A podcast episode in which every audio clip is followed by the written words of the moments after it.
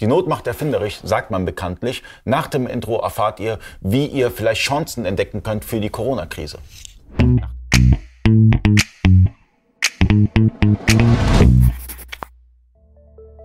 Freunde des E-Commerce, mein Name ist Ali Okasi, ich bin Inhaber der E-Commerce-Agentur eBayco. Ich habe heute Marvin Zimmermann zu Gast und wir sprechen so ein bisschen über Chancen, die man durch die Corona-Krise hat. Gibt es Chancen?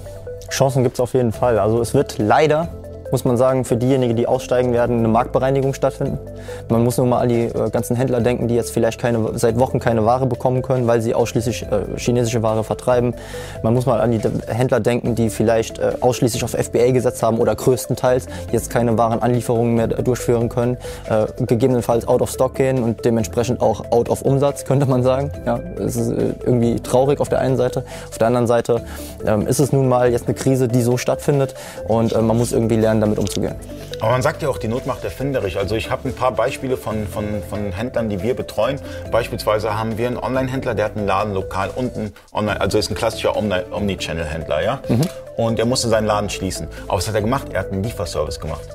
Also ähm, der hat uns beauftragt, dass wir einmal für ihn ein Produktvideo machen, also wie man, wie man bei ihm bestellt und wie die liefern. Und das läuft richtig gut. Das läuft richtig gut. Das ist so ein Beispiel. Wir haben ein anderes Beispiel, wo der Händler gesagt hat, okay, ich bestelle jetzt Desinfektionsmittel und äh, äh, verdiene jetzt an, an, an, sozusagen an der Krise. Ja, muss man so sagen, wie es ist. Ja. ja. Und äh, der hat schon ein paar Paletten weg. Ja. Das heißt, ähm, man muss sich Gedanken machen, wie kann man diese Situation nutzen und das Beste draus machen. Und es gibt immer Möglichkeiten. Also auf den Vaterstaat zu warten und zu sagen, hey, äh, Vaterstaat, hilf mir, ist, glaube ich, nicht die richtige Herangehensweise. Natürlich ist es wichtig zu beantragen, Kurzarbeitergeld und sonstiges, ja, aber man muss parallel versuchen, wir sind ja Unternehmer. Und Unternehmen, äh, Unternehmer kommt ja von etwas Unternehmen, was machen. Ja. Man macht Fehler, aber man hat auch manchmal den Lucky Punch. Und ähm, es gibt Möglichkeiten, das heißt nicht den Kopf in den Sand hängen lassen. Wenn ihr bei Amazon nicht verkaufen könnt, nehmt andere Marktplätze, da bist du zum Beispiel der Ansprechpartner für Multi-Channel-Strategien oder ähm, versucht letztendlich äh, zu schauen, okay, was machen denn andere? Ja, also man, man sieht ja auch sehr viele Beispiele, wo es dann gut läuft. Ja. Und ich denke, es ist jetzt, es wird ein, nach der Corona-Krise wird es einen Hype geben für den ganzen E-Commerce. Da bin ich mir sicher. Ja, also natürlich geht der Trend immer schon dahin, dass, der, dass die Umsätze sich in den E-Commerce verlagern. Die Corona-Krise durch die geschlossenen Ladenlokale, äh, Lokale, durch die geschlossenen stationären Geschäfte, ähm, dadurch wird es, der Shift nochmal ein Stück schneller äh, beschleunigt werden. Das ist ganz klar, weil die Umsätze jetzt nochmal schneller Richtung E-Commerce gehen werden. Die ausschließlich lokalen Händler, die wir jetzt eigentlich, die eigentlich nicht unsere Zielgruppe sind, die werden drunter leiden. Ähm, ja, also der, der Shift, äh, den es ohnehin gibt, der wird beschleunigt durch die Corona-Krise und um mal auf deine zwei Beispiele Beispiele zurückzukommen. Der Händler, der jetzt einen Lieferdienst ähm, aus der Not heraus anbietet, der wird aber auch in Zukunft davon profitieren. Wenn die Corona-Krise ja vorbei ist, kann er ja trotzdem noch anbieten. Also der wird dadurch profitieren. Ja, und der andere ähm, Händler, der dann im Prinzip jetzt auf Desinfektionsmittel umgestiegen ist, äh, klar, also das ist natürlich, der ist sehr umtriebig äh, und äh, ja, gut, er hat versucht, das Beste aus der Situation zu machen und macht auch wahrscheinlich jetzt das Beste aus der Situation. Er muss halt natürlich schauen, wo er bleibt. Also klar, umtriebig sein, ähm, alles auszuprobieren. Das Problem ist natürlich jetzt vom Timing her, wenn man es jetzt erst macht, äh, kann es funktionieren.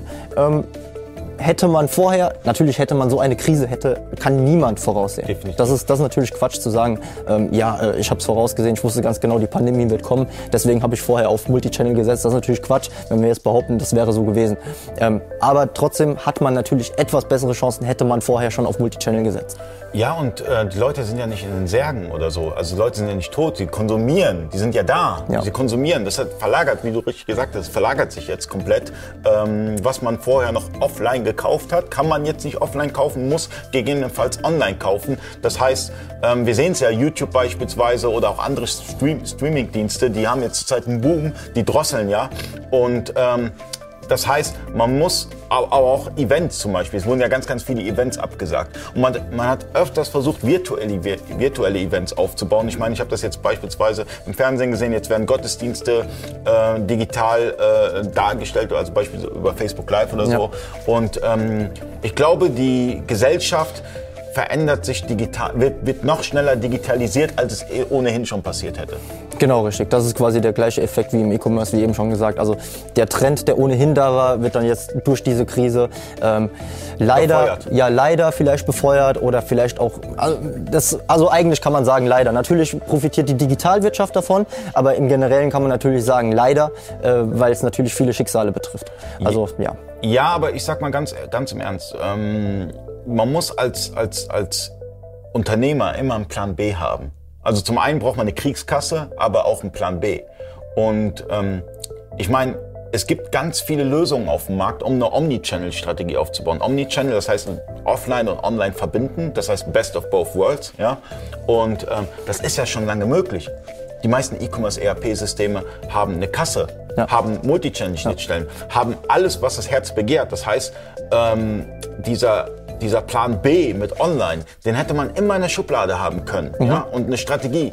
Ja? Und ähm, jetzt gibt es ganz viel Hauruck-Verfahren. Das mhm. heißt, ich muss online gehen, ich muss schnell online. Und da passieren ganz, ganz viele Fehler. Ja? Ganz schnell on online zu gehen, ohne eine Strategie, ähm, das kann gegen die Wand fahren, Leute. Das kann euch erheblich viel Geld kosten, weil so ein Online-Shop muss aufgebaut werden, muss geplant werden, eine Multichannel-Strategie muss geplant werden, ein E-Commerce-ERP-System in euer Betrieb einzusetzen, wenn man, wenn man einen ERP-Wechsel vollzieht und so weiter. Das sind sehr ähm, aufwendige Projekte und ähm, jetzt in der Not heraus was, was aus dem Boden zu stampfen, ist nicht die richtige Herangehensweise, sondern man muss sich Gedanken machen. Selbst in so einer Lage muss man sich Gedanken machen und es muss vernünftig strukturiert sein. Ja, genau. Aber wie du schon gerade gesagt hast, ähm, vielleicht lag der Plan im, beim Online-Händler oder beim, beim lokalen Händler, aber halt in der Schublade. Und jetzt notgedrungen muss dieser Plan umgesetzt werden.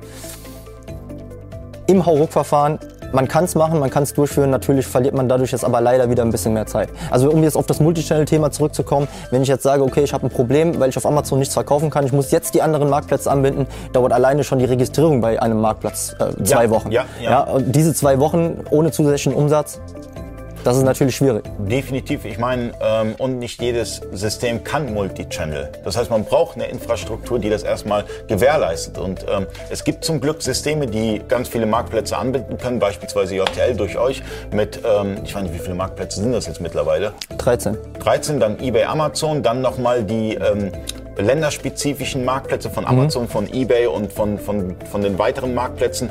Das heißt, man hat eine Fülle an Marktplätzen, kann Reichweite generieren. Ähm, und ähm, sein Unternehmen vielleicht dadurch sogar retten. Ja, genau, richtig. Also jetzt zeigt sich halt, hätte man vorher auf sehr, sehr viele Möglichkeiten irgendwie diversifiziert, stehen, würden die Chancen jetzt besser stehen als vorher. Auch äh, nicht nur was Marktplätze, also als Absatzkanal angeht, auch jetzt zum Beispiel was die Logistik angeht. Eben schon äh, angeschnitten FBA. Ähm, alleine FBA zu machen. Ja, man hätte, man hätte gegebenenfalls eigenes Fulfillment, Fulfillment-Dienstleister, die jetzt von diesem FBA-Bann nicht betroffen sind. Ähm, auch, auch das würde jetzt im Moment helfen. Ja, ich habe auch einen Gastartikel geschrieben bezüglich äh, Fulfillment Network, ähm, weil wenn man beispielsweise, wenn die Warenlieferung, äh, Warenanlieferung bei Amazon nicht mehr klappt, gibt es natürlich Systeme wie beispielsweise JTL, die das Fulfillment Network nochmal pushen. Das heißt, ähm, man hat viele Fulfiller und man hat zum Beispiel kein großes Lager und ist abhängig von dem Fulfillment Service von Amazon oder von dem Fulfillment Service, kann man ganz schnell einen Fulfiller finden, die Ware umlagern zu einem Fulfiller, der, man kann, der Verkauf kann weiterlaufen. Ja? Dann ist man halt ähm, sozusagen Fulfillment bei Fulfiller und nicht Fulfiller, Fulfiller bei äh, Amazon, ähm, also Fulfillment bei Amazon. Ähm, aus dem Grund, jede Krise birgt auch Chancen. Von daher durchhalten, viel Erfolg. Vielen Dank, dass ihr unseren Channel schaut. Ihr könnt unseren Channel abonnieren. Wir haben ganz viele Videos im Bereich E-Commerce. Das heißt, wir sind wirklich alle Themen einmal durchgegangen. Und falls ihr euch ein bisschen mit dem Thema stärker auseinandersetzen wollt, wie gesagt, abonniert den Channel, schaut euch die Playlists an und vielen Dank fürs Zuschauen. Bis zum nächsten Mal. Euer Ali.